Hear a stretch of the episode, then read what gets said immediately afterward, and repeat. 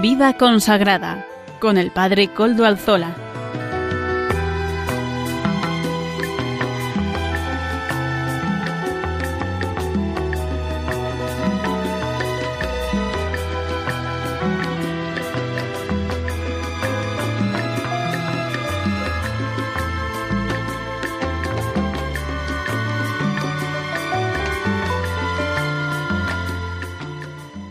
Buenas tardes a todos, hermanos, amigos y oyentes. Hoy es jueves y son las cinco de la tarde, una hora menos en las Islas Canarias, las cinco y un minuto en mi reloj, una hora menos en las Islas Canarias, las cuatro y un minuto. Entonces, es por tanto la hora de vida consagrada en Radio María. Les saluda con sumo gusto Padre Coldo Alzola, Trinitario. Emito de nuevo hoy desde Algorta, Vizcaya, desde la parroquia del Santísimo Redentor, en la que yo vivo y soy párroco. Además, mm, es la parroquia de todos ustedes también, de alguna manera, porque en esta se reza por los oyentes de este programa de Radio María. Espero que recen ustedes también por mí y por nosotros, por la parroquia mm, por todos nosotros, quiero decir. Eh, nos ponemos bajo la, bajo la encomienda, nos encomendamos al inicio de este programa al Beato Domingo Iturrate, cuyo patronazgo y protección reconocemos. Sus restos están en nuestra parroquia, ciertamente. Saludo también a quienes nos están ayudando hoy en el control. En Madrid, gracias a su servicio, podemos emitir de nuevo. Hoy que es día 31 de marzo de 2022. Vamos, la semana pasada, el 25 de este mes, solemnidad de la Anunciación del Señor, el Santo Padre, el Papa Francisco, consagraba Rusia y Ucrania al Inmaculado Corazón de la Virgen María. Permítanme que con esta oración me una también aquella oración que hicimos en todas las parroquias del mundo, en todas las diócesis del mundo, y desde Radio María también se siguió, pero hoy desde este programa también nos queremos unir a esa oración del Papa. Nos lo, hemos hecho siempre, pero de un modo particular hoy, a la semana de todo aquello, casi a la semana de todo aquello. Oh corazón inmaculado de María, Reina del cielo y de la tierra, Madre de misericordia y refugio de los pecadores, Respondiendo al deseo que manifestaste, queremos consagrarnos hoy a tu corazón inmaculado. Te consagramos todo lo que tenemos, amamos y somos. Tuyos son nuestros cuerpos, nuestros corazones y nuestras almas, tuyos nuestros hogares, nuestro país y todo el género humano, tuyo es el mundo, y especialmente los países de Ucrania y de Rusia. Te consagramos todo lo que está en nosotros y alrededor de nosotros. Nos comprometemos, oh corazón inmaculado de María, a profesar valerosamente y en todo tiempo las verdades de nuestra santa fe. Nos comprometemos a cumplir los mandamientos de Dios y de la Iglesia. Queremos, como tú, conservar la virtud de la pureza. Queremos también espiar por los pecados de los hombres. Reina sobre nosotros, oh dulce Reina, que por esta consagración de todo nuestro ser y del mundo entero, estemos siempre en las pruebas y en la prosperidad, en el dolor y en la alegría, en la enfermedad y en la salud, en la vida y en el momento de la muerte, bajo la protección constante de tu inmaculado corazón. Amén. Con esta oración, pues, pedimos por la paz y también nos consagramos a la Virgen, a la Virgen María, al Inmaculado Corazón de la Virgen María, en este inicio del programa de vida consagrada de hoy, que hoy viene también con distintas, mm, distintos contenidos que ahora voy a presentárselos. Comenzaremos y contamos con la participación de Monseñor don Vicente Rivas Prats, es el obispo de Ibiza y miembro de la Comisión de Vida Consagrada de la Conferencia Episcopal Española.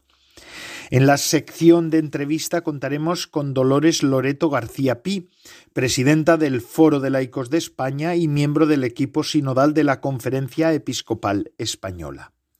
Amaro Villanueva nos presenta como todas las semanas el espacio Música para Evangelizar. Y además seguimos con el estudio sistemático de Historia de la Vida Consagrada con el padre Antonio Bellella Claretiano del Instituto de Vida Consagrada de Madrid. Por tanto, vamos a seguir acompañándole, ¿verdad? O, dejándonos acompañar por él para poder conocer cada vez más la historia de, este, de esta riqueza de la Iglesia que es la vida consagrada. Ya saben además que se pueden poner en contacto con el programa por medio del correo electrónico del mismo, les recuerdo cuál es, vidaconsagrada@radiomaria.es. Ustedes pueden escribirme a él y yo mismo les contestaré.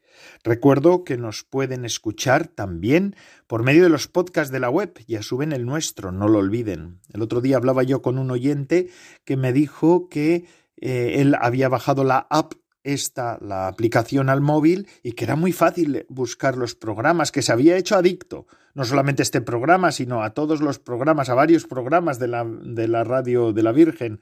Es que es una facilidad pasmosa la que ofrece esa aplicación al móvil. Yo les digo que todos los que tengan un smartphone, es decir, un teléfono de esos que, que tiene pantalla táctil, pueden bajar esa aplicación y es una maravilla. Lo digo por experiencia propia y por lo que estoy escuchando a unos y otros.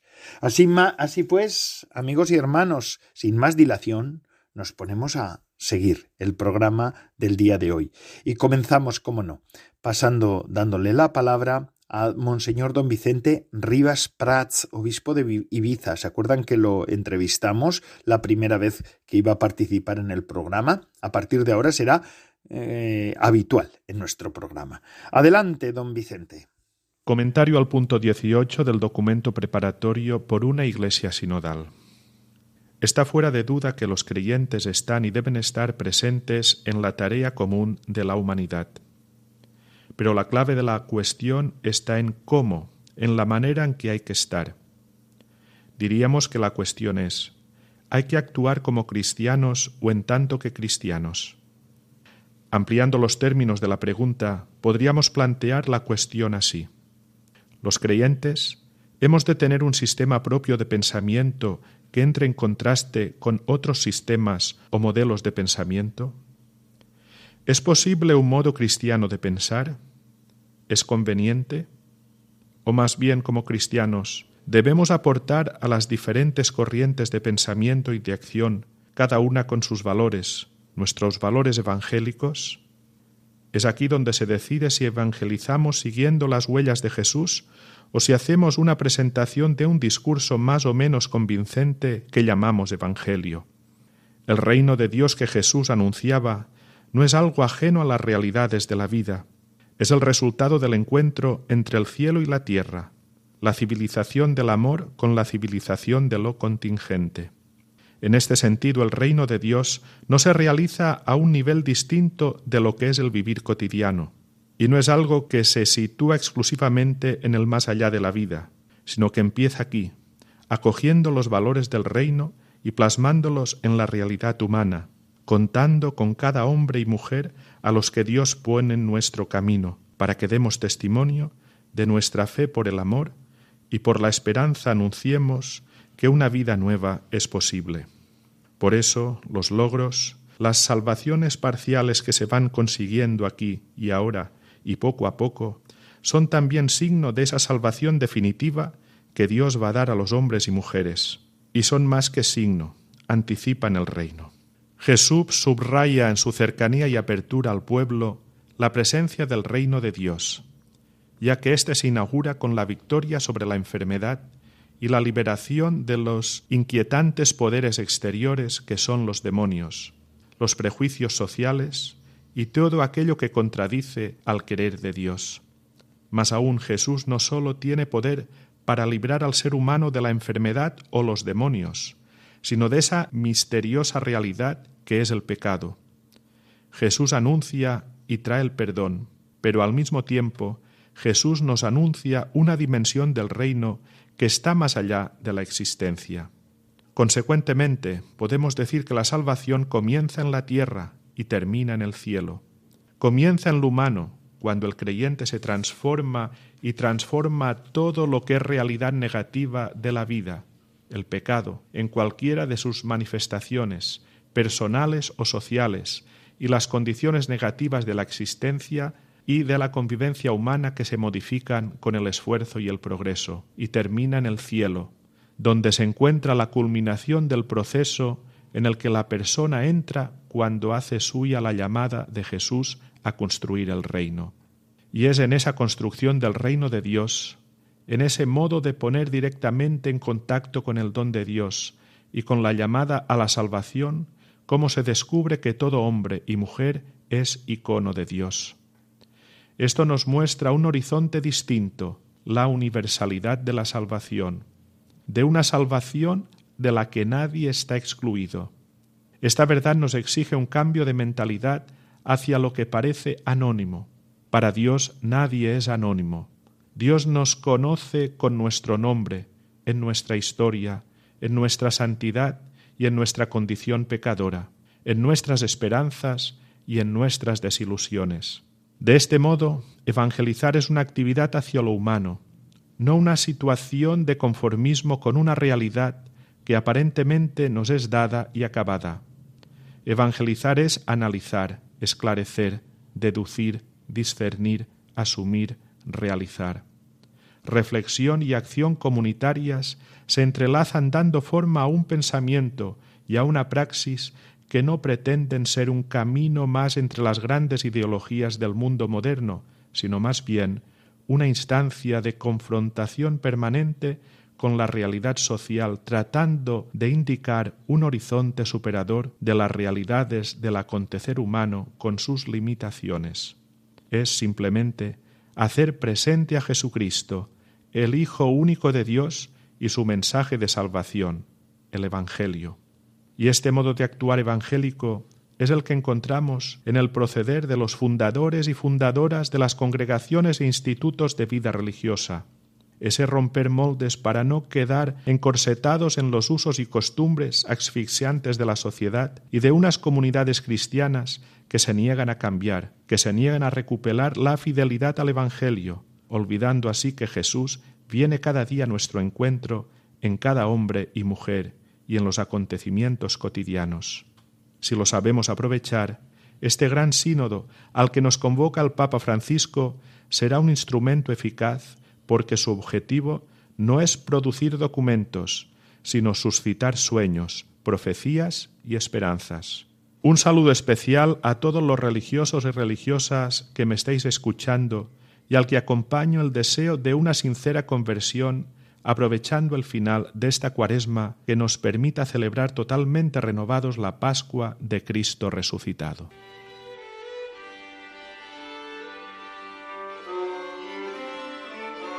Estamos celebrando un periodo litúrgico de tres meses cuyo centro es la Pascua de Resurrección, su preparación la Cuaresma y su plena fructificación Pentecostés. El Señor quiere comunicarnos su espíritu para formar en nosotros un corazón filial y fraternal. Estamos llamados a vivir en casa, en el corazón de Dios, como auténticos hijos suyos, siendo cada vez más del Señor y para los demás, y no de nuestro yo egoísta. Ello implica una llamada a la conversión, la que el Señor y la Virgen han dirigido tantas veces a la humanidad. Ayúdanos a extender esta llamada a través de Radio María con tu oración, sacrificio, compromiso voluntario y donativos. Puedes informarte de cómo colaborar llamando al 91 822 8010 o entrando en nuestra página web radiomaria.es.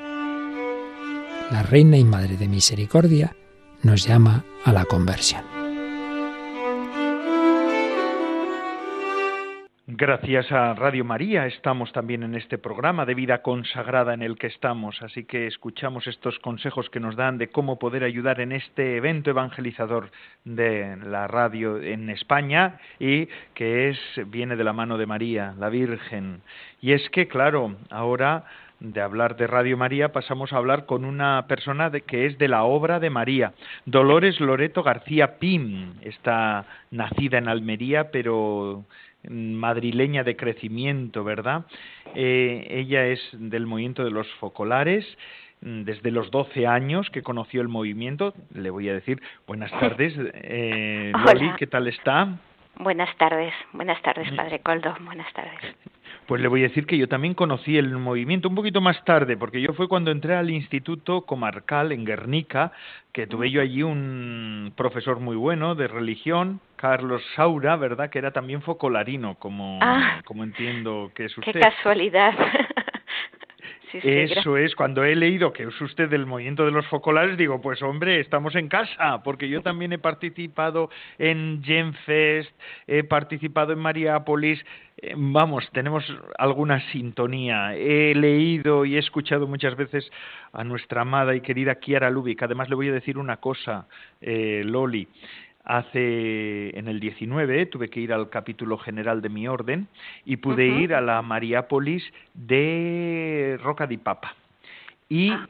mm, tuve el gran privilegio con acompañado de Carlos Saura y también de Mamen de la Torre que también es de la parroquia mía de aquí de Algorta de donde de Algorta sí sí eh, pues pude ir a visitar eh, la casa de Kiara y mm. también una de las focolarinas con las que ella vivió los últimos días, pues nos enseñó y me enseñó pues la cama y la, habitación de Kiara Lubick, que, mm. que tanto me ha acompañado, ¿eh? tanto me ha acompañado. De hecho, en mi despacho tengo una foto de Kiara Lubick y eh, cuando mm, era director en, el, en un colegio de ahí, de Alcorcón, alguna me preguntó, ¿y esta qué es tu abuela? Digo, no, no, es una mística, una, para mí una madre espiritual, ¿verdad? Eh, así que mm, compartimos, compartimos, de alguna manera sentimientos comunes, gracias a Dios, el movimiento de los focolares. Pero bueno, no hemos venido a hablar de del movimiento de los focolares. Eh, Loli, ella eh, farmacéutica de formación, ha estado viviendo en Italia, en España, eh, ha trabajado durante diez años en la Embajada de la Santa Sede y en los últimos trece años en una fundación, ¿verdad? Sí. Eh, que en las áreas de cooperación al desarrollo, proyectos de formación y en la comunicación institucional de, de esta entidad. Desde noviembre de 2016, perdón, es presidenta del Foro de Laicos de España. Ha sido reelegida ahora en marzo de 2021 y forma parte del equipo sinodal de la Conferencia Episcopal Española. Así que, bueno, pues nos viene a hablar de qué, del, del, proceso sinodal que el Santo Padre, el Papa Francisco, ha iniciado ya en la Iglesia y a la que nos ha eh, al que nos ha convocado a este proceso, nos ha convocado a todas las iglesias de España y del mundo. ¿Qué tal está, Loli? ¿Ha estado bien la presentación o tengo que alguna cosa que decir alguna cosa más? No, muchísimas gracias, sobre todo en primer lugar, gracias por la invitación a compartir estos momentos con usted y con todas las personas que nos están escuchando de Radio María. y también por tener la ocasión de compartir eh, lo que está haciendo este proceso sinodal. Gracias a usted, porque yo sé que en su día ha tenido que hacer un poco de hueco aquí para podernos atender. Eh, Loli García Pi, eh, del equipo sinodal. Eh, ¿Qué es este equipo sinodal de la Conferencia Episcopal Española? Pues este equipo, que somos un grupo de ocho personas, ¿vale? En el equipo el coordinador es don Vicente Jiménez, que eres el arzobispo emérito de Zaragoza. Después Vamos también a hacer un paréntesis si me permite Loli, don Vicente Jiménez es habitual de este programa. Ah, es verdad. por turno es uno de los obispos que nos acompaña en el programa de vida consagrada. Bueno, siga, siga. Pues tenemos, la, pues tenemos la suerte de tenerlo como coordinador del equipo. Después está don Luis Argüello, el secretario general de la Conferencia Episcopal. Em, hay una religiosa, María José Tuñón, que es la directora de la Comisión de Vida Consagrada de la Conferencia, dos sacerdotes de la conferencia, el director de la Comisión de Medios de Comunicación, José Gabriel Vera, y el director de, la Comisión de Laicos, Familia y Vida, Luis Manuel Romero. Y después estamos tres laicos, Isaac, Olaya y yo, Isaac de Toledo, Olaya es una joven laica de la diócesis de Getafe y yo. Y bueno, este equipo mm, comenzó a caminar en septiembre del año pasado. Eh, ¿Por qué?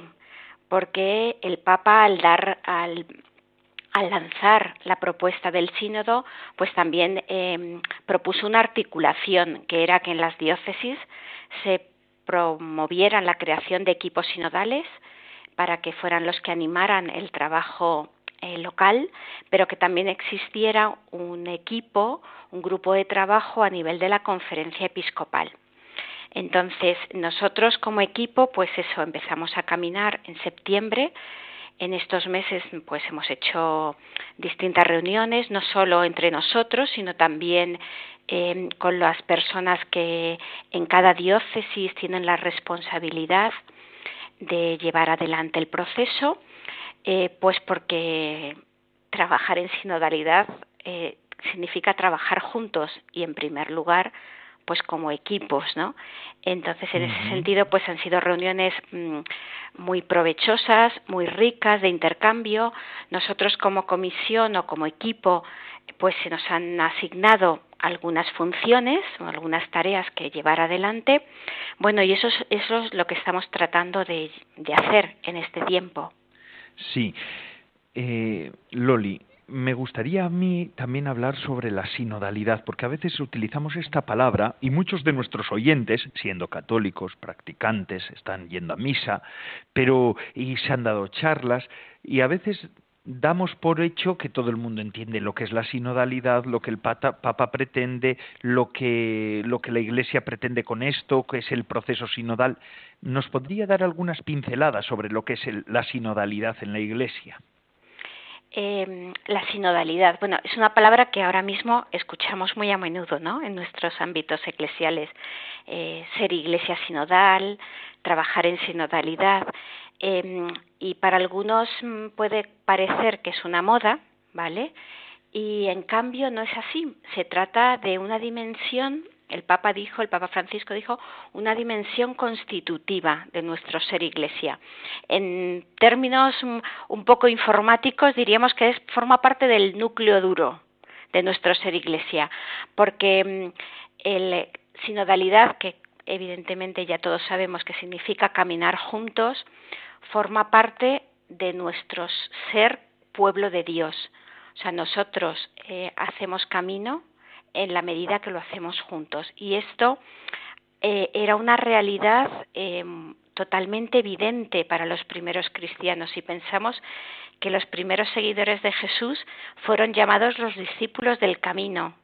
O sea, la imagen de Maús, de los discípulos, eh, Jesús mismo que se, se autodefine como camino, em, bueno, pues hace ver que, perdón, que esta realidad del caminar juntos ha estado siempre presente en la Iglesia. Quizás eh, a lo largo de, de, los siglos, de los años, se nos haya olvidado un poco y el Concilio Vaticano II nos lo despertó, porque ahí se subrayó el que la eclesiología de comunión, o sea, el hecho de que somos pueblo de Dios, que todos tenemos como miembros y como bautizados tenemos, la igual, tenemos una igual dignidad, que somos responsables unos de otros y que todos somos corresponsables de la vida y de la misión de la Iglesia. Que, que, lo que el don que hemos recibido no es para nosotros, sino que es para darlo. Que somos, tenemos igual dignidad, pero tenemos distintas funciones, tenemos cada uno tenemos un servicio distinto, pero que eh, juntos formamos un gran mosaico. Si falta una pieza, el mosaico queda, se ve feo, se nota que falta algo. En cambio, todos juntos formamos el gran mosaico de la Iglesia. Y esto es lo que creo que el Papa nos está llamando a recuperar, la dimensión de eh, pueblo de Dios que hace el camino juntos, que nos y que hace el camino no solo dentro de nuestras propias comunidades, sino que el Papa también ha subrayado una dimensión muy importante y es la dimensión del pueblo de Dios que camina junto con el resto de la familia humana, la dimensión de la fraternidad universal que tan, que tan eh, es querida por el Papa Francisco. Qué bueno, claro que sí. Claro que sí. Eh, esto tiene que ver también, ¿verdad?, con toda la eclesiología de comunión y toda la espiritualidad de comunión del movimiento. A, usted, Loli, esto le, le da como aguante, al, como guante a la mano, ¿verdad? Manillo al dedo. Siento una, siento una pasión en todo este tiempo. Una gran pasión. me lo imagino. Y ahí está el perfil mariano de la Iglesia tan importante y que en la obra de María pues la ha lo ha subrayado de una manera tan decisiva. Así que bueno, pues no está no es no es raro que usted esté en esta en esta en esta comisión. ¿Y cómo se está llevando este trabajo de la sinodalidad eh, de, en las diócesis en este momento? ¿Cómo cuáles son las experiencias que se están haciendo así a nivel español? Pues a nivel de España, como ya he dicho, nos hemos reunido varias veces con los responsables de las diócesis y hemos constatado, bueno, pues que ha habido una creciente, eh, un creciente interés y una creciente implicación, ¿vale? Eh, los números, mm, ahora es difícil de dar números porque todavía no, no, está concluido el proceso, pero bueno, pues mm, sobre todo se ha notado un gran empuje por parte de los laicos. Eh, que ya habíamos hecho un proceso anterior con, para, para, que, que, culminó y que todavía continúa con el Congreso de Laicos, ¿verdad? Eh, pero eh, se está trabajando en la diócesis como en una triple dirección. Primero, en la implicación y en la constitución y en el trabajo de los distintos grupos, ¿vale? Se han constituido muchos grupos para llevar adelante, eh, pues, como las tareas que, desde la Secretaría del Sínodo del Vaticano nos llegaron. Esa es una primera dirección. Otra, se han elaborado muchos materiales para eh, ayudar en el camino, para tratar de desmenuzar y de encarnar lo que se pedía. Y una tercera dirección es la de los encuentros formativos, porque como usted bien ha dicho, también eh, el hecho de hablar de sinodalidad no quiere decir que todos estemos formados y que todos sepamos de qué estamos hablando. Entonces se está haciendo mucho hincapié también en el aspecto de la formación. Yo creo que esos tres, digamos, estas tres direcciones son las que más se subrayan del trabajo que se está haciendo en las diócesis. Y después una tercera, otra cosa más, perdón, no es una tercera, es algo más, pero que no es, no es, mm, que es igualmente importante, es em, la implicación o el deseo de mm, implicar en este proceso eh, y también porque es un, es una, algo que el Papa lo ha expresado y también eh, se ha expresado claramente desde el, en el documento preparatorio del sínodo, el implicar en este proceso también a personas que consideraríamos que están en los márgenes, en las periferias, aquellos que quizás hasta ahora nunca les hemos preguntado, aquellos que están fuera de la Iglesia porque estuvieron y ahora ya no están o porque nunca han estado, pero que también bueno, pues hacer camino con ellos es muy importante, como decía antes, por subrayar este caminar junto con el resto de la familia humana. Y ahí se están haciendo experiencias pues con, eh, implicando a asociaciones, centros educativos, em, la pastoral penitenciaria, centros de acogida, cáritas, partidos políticos. Bueno, hay un, un abanico interesante de, propuestas en este sentido. Qué bueno, qué bueno.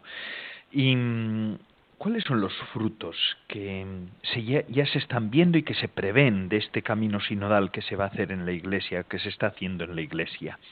¿Cuáles son los frutos, podríamos decir? ¿O cuáles son los frutos también que se esperan, ¿no? De cuando el Papa convoca este sínodo, tendrá una, una idea. ¿Y cuál es, cuál es la finalidad última? Eh, bueno, este fin de semana yo he oído a alguien que decía, lo del sínodo o lo de la sinodalidad ha venido a quedarse. Yo creo que mm, si pensamos que mm, que terminada la fase de recogida de la consulta, que en el caso de las diócesis se concluye, o sea, mm, terminará a nivel de toda la Iglesia Universal el 15 de agosto, si pensamos que con eso hemos terminado, estamos muy equivocados, ¿vale? Yo creo que el sentido es eh, iniciar no solo un camino, sino también un estilo de ser iglesia que va marcado por la conversión pastoral, sea personal que comunitaria, como, como pueblo, que, que, está marcado por la escucha, yo creo que estamos haciendo mucha práctica de escucharnos, de escuchar antes que nada al Espíritu Santo, de ponernos en, en presencia de Él y por lo tanto de preguntarle qué es lo que quiere de nosotros en este momento de la historia. Entonces, de escucha. También eh, un estilo que está marcado por el hablar, el hablar respetuoso, con valentía, con franqueza, pero también dando testimonio de lo que Dios obra. La acogida, o sea, el instaurar ese estilo, yo creo que es uno de los no, no quiero mm, ser tan categórica, pero uno de los objetivos que, puede estar en el horizonte del, de este proceso sinodal, más allá de, de la de también del dar eh, del entender qué es lo que el espíritu sopla y que eso pueda implicar pues cambios o reformas en la iglesia pero yo creo que va más por el estilo en el que nosotros como como comunidad cristiana eh, vamos adelante. Qué bueno. Loli García Pi, Dolores Loreto García Pi, que es presidenta del Foro de Laicos de aquí de España, miembro del equipo sinodal de la Conferencia Episcopal Española, además de ser del movimiento de los focolares. Gracias por su tiempo, por darnos estas ideas generales sobre el sínodo, sobre el trabajo que se está haciendo en las diócesis. Segura, como esto va a ser un trabajo que nos va a acompañar y es algo que viene para quedarse, como dice usted misma ha dicho ahora, pues seguramente que vamos a tener que hablar con usted varias veces sobre el tema, así que ya la, citaremos otra vez también, alguna en otra ocasión, porque así nos puede dar pues una visión más de, del día a día de estos procesos sinodales. Gracias por, por haber atendido a nuestra llamada y haber participado en nuestro programa de vida consagrada de, de Radio María. Pues muchas gracias a usted por la invitación y a todo el equipo. Estupendo. Pues ahora seguimos con nuestro programa. Vamos a escuchar de la mano de Amaro Villanueva, nuestro colaborador, música para evangelizar. Vamos a escuchar una canción. A ver cuál es la de hoy.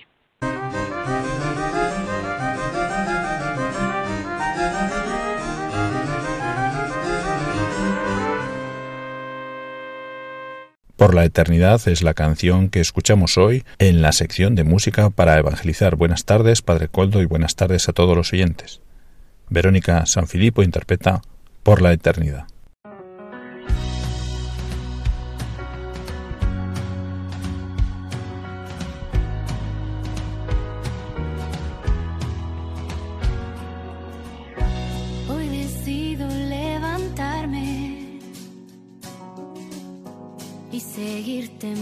Jesús.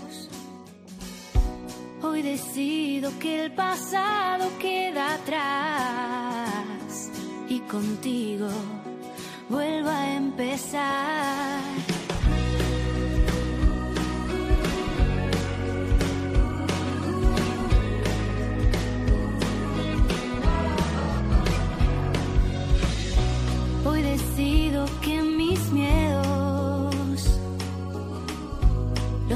Confío tu bondad. Hoy comprendo que eres lo que necesito y tienes mucho, mucho para dar. Yo quiero de ese agua que al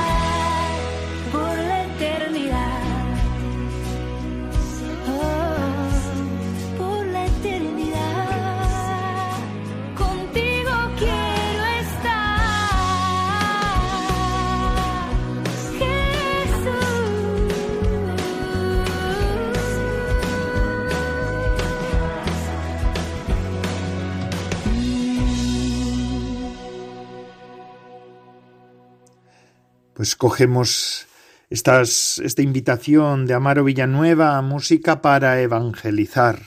Esta música que ensancha el alma, que ensancha el alma de verdad. Es una maravilla escuchar, ¿verdad? Músicas, ritmos nuevos para, para poder proclamar el mensaje de siempre, el mensaje del Evangelio, la vida del Evangelio. Y ahora sí, vamos ya, casi casi estamos al final del programa. Y ahora vamos a pasar con el padre Antonio Bellella a estudiar historia de la vida consagrada. Él es claretiano, Antonio Bellella, del Instituto de Vida Consagrada de Madrid. Adelante, Antonio. Buenas tardes a todos los oyentes de Radio María. Un jueves más nos encontramos en las ondas para tener nuestro curso de historia de la vida consagrada. Continuamos avanzando en el recorrido histórico que estamos haciendo. Acercarnos a la historia nos está obligando a considerar la evolución de las diferentes formas de vida consagrada a lo largo de los siglos. Llevamos ya dos días hablando de los mendicantes y me vais a permitir que continúe hablando de esta forma de vida y de la irrupción de la propuesta mendicante entre los siglos XII y XIII, como una gran novedad que en ese momento transformó de lleno la vida consagrada. Sobre todo tenemos que darnos cuenta de que al irrumpir la propuesta mendicante, la vida consagrada entra en una dinámica diferente de presencia en la Iglesia y en la sociedad, una dinámica que podríamos llamar apostólica. De suyo así se la llamó, la vida consagrada de carácter apostólico, las órdenes apostólicas y las órdenes contemplativas. Esta distinción empieza precisamente en el siglo XIII. Los mendicantes eh, plantean, por lo tanto, la total inserción de los consagrados en el tejido apostólico de la Iglesia, realizando acciones concretas de carácter apostólico. Ciertamente los monjes y las monjas estaban muy comprometidos y siguen estando con la misión de la Iglesia, entendiendo la misión como presencias vivas de Iglesia en cada lugar, lugares, espacios, personas que testimonian que Dios está entre nosotros. Pero la actividad diaria y concreta de los monjes se centraba más, como bien dice San Benito, en la oración y en el trabajo que en la realización de una serie de obras en favor del pueblo para avanzar en la evangelización. Voy a hablaros hoy de dos cuestiones de los mendicantes que son importantes. En primer lugar, os ofreceré una tipología, es decir, un conjunto de características que diferencian a los monjes de los mendicantes, a los monjes de los frailes, hablando en el lenguaje que en la época empezó a popularizarse. En segundo lugar, presentaré las características diferenciadoras de la comunidad mendicante. Los monjes vivían en comunidad, los mendicantes también lo harán, pero la propuesta comunitaria es muy diferente y creo que merece la pena, aunque este asunto sea de organización interna, Creo que merece la pena ponerlo de manifiesto precisamente para ver cómo la comunidad, tanto monástica como mendicante, está en función de la identidad y de la misión. Como os acabo de decir, expongo en primer lugar una comparativa entre el monacato y las órdenes mendicantes. Me detengo en varios aspectos. El primer lugar es el nombre. Los monjes llaman a su superior Dominus, Dom. Sin embargo, los mendicantes hablarán de fray, de frater. Hablamos de señor, hablamos de hermano. No es lo mismo utilizar una palabra u otra. El segundo término de comparación es cómo se organiza el monasterio en referencia al resto de monasterios. Para los monjes, cada monasterio es autónomo.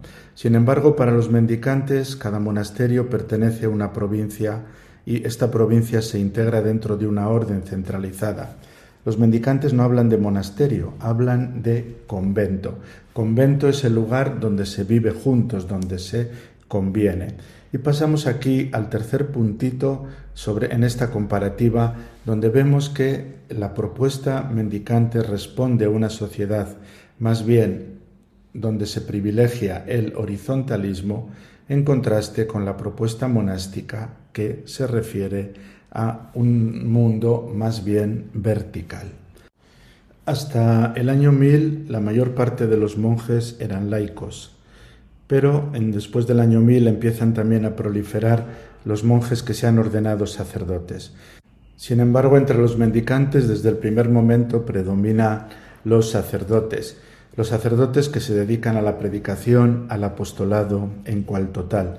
Por eso mismo los mendicantes privilegian la formación universitaria y suelen ser la mayor parte de ellos personas cultas, en contraste con los monjes que muchos de ellos eran agricultores, devotos que vivían en los monasterios, aunque siempre había un buen grupo de monjes cultos. El monasterio, como bien sabéis, está en la soledad, sin embargo, los conventos están en las ciudades y para su subsistencia los mendicantes dependen económicamente de la nueva burguesía, van pidiendo limosna de puerta en puerta y acuden también para atender a esta nueva burguesía a los centros universitarios, donde se forman para estar al servicio del hombre que habita ahora en los complejos urbanos, es decir, en las nuevas realidades urbanas que a partir de ahora marcan el ritmo de la cultura. La tarea primordial del monje es el culto divino. Y, como bien dice San Benito y tantas veces he repetido en estos programas, insisten en la alabanza siete veces al día. La tarea primordial del mendicante es el apostolado. Esta es su ocupación fundamental. Para ello acortan el oficio divino y no hay siempre la obligatoriedad coral de asistir. Pueden dejar de asistir, son dispensados de la, asistencia aquellos que no pueden llegar a la oración, ya sea por el apostolado, ya por los estudios. Los, los, dominicos crearán un nuevo libro de oraciones, lo llamarán el breviario, es decir, el libro más breve de oraciones. Y finalmente, la última característica que distingue un grupo del otro es la estabilidad. Los monjes, como hemos visto, subrayarán muchísimo uno de los puntos fundamentales de la regla benedictina, la estabilidad, stabilitas, ¿no? Sin embargo, para los mendicantes será palabra de orden la itinerancia, una itinerancia apostólica que asimilan al modo como Jesús vivió en itinerancia en esos años en los cuales predicó el Evangelio. Vista esta comparativa, en el escaso tiempo que nos queda, voy a presentar algunos rasgos de las comunidades mendicantes. El primero de ellos es que la comunidad mendicante está formada por un grupo menor de miembros. El sustentamiento, por tanto, de la comunidad es mucho menor. Los gastos son muy inferiores a los de una comunidad monástica. La comunidad monástica era autónoma, económicamente autosuficiente, mientras que la mendicante vive de la mendicidad. Los edificios también de los mendicantes son mucho más humildes, más pequeños. Viven cerca de la gente y intensifican las relaciones con ellos y de la gente también depende. En la comunidad mendicante no hay estabilidad de los miembros, sino que los miembros se relacionan con la gente de fuera, salen de casa para la predicación u otras labores y pueden ser destinados de casa en casa. Tal cosa implica un rehacerse de la comunidad periódico, periódicamente. Están situadas estas comunidades en los barrios populares y eh, a veces en las aldeas. Los hermanos mendicantes, las hermanas, eh, tienen una relación continua con los seglares. Al igual que los monjes rezan juntos, pero la liturgia no es solemne, es coral porque la hacen unidos, pero es una liturgia mucho más simple y mucho más breve precisamente para favorecer la posibilidad de que la misión apostólica y el servicio al pueblo de Dios apostólico se pueda eh, realizar en todo momento. Muy bien, muchas gracias. Nos estamos ya acercando en esta cuaresma al tiempo de Dolores. Iniciamos la semana de Dolores la próxima semana. Me encomiendo a sus plegarias y comparto con ustedes este deseo de que la Pascua del 2022 sea una Santa Pascua. Seguimos la semana próxima. Muchísimas gracias, Antonio Bellella, Padre Antonio Bellella, claretiano del Instituto de Vida Consagrada de Madrid, por estas, mm, su intervención, por estas palabras en las que nos va mostrando cómo ha sido la vida consagrada, cómo se ha ido desarrollando en la historia de la Iglesia. Es interesante, esta visión histórica siempre nos ayuda a poder situar mejor y a saber a veces las razones de algunas de las realidades que ahora tenemos. ¿Por qué fue esto así? ¿De dónde viene todo esto? Y para ver, a mí por lo menos me sirve, me sirve, no sé si a ustedes, pero a mí sí, para poder ver cómo el Espíritu Santo va guiando la Iglesia. Y en esto también, en el tema de la vida consagrada también. Bueno, pero ya voy a acabar este programa porque ya nos quedan, ya nos quedan unos minutitos para acabar el día de hoy. Pero antes de despedirnos me gustaría también hacer un poco de referencia al, a la liturgia de este domingo, especialmente al Evangelio. Y es que, curiosamente, todos los textos de la misa de este domingo nos remiten al futuro, a la salvación de, Dios que crea algo siempre nuevo, y es hacia ese algo nuevo, hacia esa salvación, nos dirigimos. Y esto precisamente como introducción a la Semana de la Pasión, porque la semana que viene va a ser ya Semana de la Pasión. Pero justamente aquí se realiza lo nuevo, la salvación definitiva. Y toda nuestra vida consistirá en dirigirnos hacia esta acción de Dios. Por ejemplo, el Evangelio nos muestra a pecadores que en presencia de Jesús se permiten acusar a una mujer pecadora también. Lo reconocemos, ella misma lo reconoce, ella era pecadora. Jesús, que aparece escribiendo en el suelo, está como ausente. Solo dos veces rompe su silencio. La primera vez para reunir a sus acusadores, a los acusadores de la, de la señora pecadora, y también a la acusada en la comunidad de la culpa. Y la segunda, para que, como nadie puede ya condenar a otro, pronunciar el perdón. Jesús perdona cuando ya nadie puede acusar. Ante su mudo sufrimiento por todos, ante el mudo sufrimiento de Jesús por todos, por todos, por cada uno, toda acusación deberá enmudecer también. Pues, como dice el apóstol San Pablo en la carta a los romanos, Dios nos encerró a todos en desobediencia, no para castigarnos, como querrían los acusadores del Evangelio que hemos visto hoy, o que vamos a ver el domingo, perdón, sino para tener misericordia de todos. Nos encerró a todos en el pecado para poder tener misericordia de todos.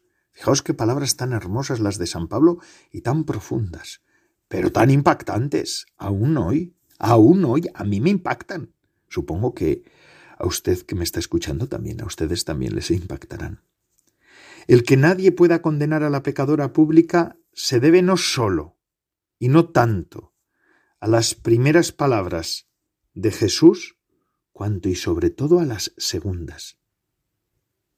Él ha sufrido por todos, para conseguir el perdón del cielo para todos nosotros. Y por esta razón ya nadie puede condenar a otro ante Dios. Esto está bien, y lo tenemos que decir, ni la Iglesia ha podido condenar, ni puede haber manifestado, ni ha manifestado en la historia de la Iglesia, pero escúchenlo bien, escúchenlo bien, no ha podido decir la Iglesia que nadie está en el infierno. Nadie no puede decirlo. Que hay infierno, lo sabemos. Que puede condenarse las personas, lo sabemos. Uno se puede autoexcluir de la salvación de Dios, de la gracia de Dios, de la gracia santificante del Señor. Eso sí lo sabemos y además lo tenemos que manifestar. Tenemos que decir con claridad que hay que acoger a Cristo. Pero nadie, nadie, nadie puede condenar. Puede condenar, nadie es juez. Y por eso, en este caso, ahí lo vemos tan hermosamente en este pasaje del domingo, de este domingo que vamos, en este pasaje que vamos a leer este domingo. ¿Eh? Qué hermosura de pasaje, ¿verdad? Y qué bonito, qué profundidad. Esto es una profundidad. Y es que San Pablo, en la segunda lectura, está tan totalmente subyugado por este perdón de Dios, otorgado mediante la pasión y resurrección de Jesucristo. Comparado con esta verdad, nada tiene ya valor. Y eso es lo que afirma San Pablo. Todo es abandonado como basura para ganar el acontecimiento de la pasión y resurrección de Cristo. El apóstol San Pablo sabe que esto, que ya ha sucedido, es nuestro verdadero futuro, hacia el que nos dirigimos directamente, sin mirar a derecha ni a izquierda, mirando siempre hacia adelante, con los ojos puestos solo en la meta, solo en la meta. La meta es lo que nos importa y la meta es la salvación de Cristo. Porque esta meta está ya presente, el hombre ha sido alcanzado ya por Cristo, sigue corriendo como si aún no la hubiera conseguido. Pablo subraya esto dos veces en, el pasaje y en, su, en su carta, que sigue corriendo como si aún no hubiera conseguido nada. El cristiano no mira hacia atrás, sino siempre hacia lo que está por delante. Toda la existencia del cristiano recibe su sentido de esta carrera. Si, si corremos al encuentro de Cristo, todo mirar para atrás, hacia una falta del pasado, para afligirse por ella, solo puede hacernos daño, pues la falta está ya perdonada por Cristo. Y tenemos que salir de la sal, de la falta y del pecado, ¿eh? No podemos estar, no, tampoco es esto de que, bueno, pues ya peco y peco y no pasa nada. No, no, no, no, no, no, no, salgamos del pecado pero siempre mirando hacia atrás, hacia adelante, perdón, nunca mirando hacia atrás, hacia esa culpa que ya está perdonada por Cristo. Así que, siempre como San Pablo, siempre, qué bonitas lecturas. Vamos a prepararnos ya para este domingo, ¿eh? Que viene fuerte, fuerte, de verdad, fuerte, fuerte. Así que atención máxima a las lecturas y a la liturgia de la palabra de este domingo y a celebrar todo esto con gozo y con plenitud. Y así el programa de vida consagrada de Radio María ha concluido una semana más. Gracias a todos los que semana tras semana nos ofrecen ustedes su fidelidad y compañía. Es una gozada contar con todos ustedes, de verdad se lo digo. Son ustedes la razón de nuestro programa, la razón de ser, y la de todos los programas de la radio de la Virgen. Porque María quiere hablar, pero si tú no escuchas, ¿qué vamos a hacer? Ahora les dejo con la hora feliz, el espacio dedicado a los más pequeños de la casa. Y además, ya saben que Radio María no para, 24 horas, los siete días. Así que pueden, siempre les puede acompañar. Y se despide de todos ustedes, Padre Coldo Alzola, Trinitario. Recen por mí. Yo lo hago por ustedes. Hasta la semana que viene, si Dios lo quiere.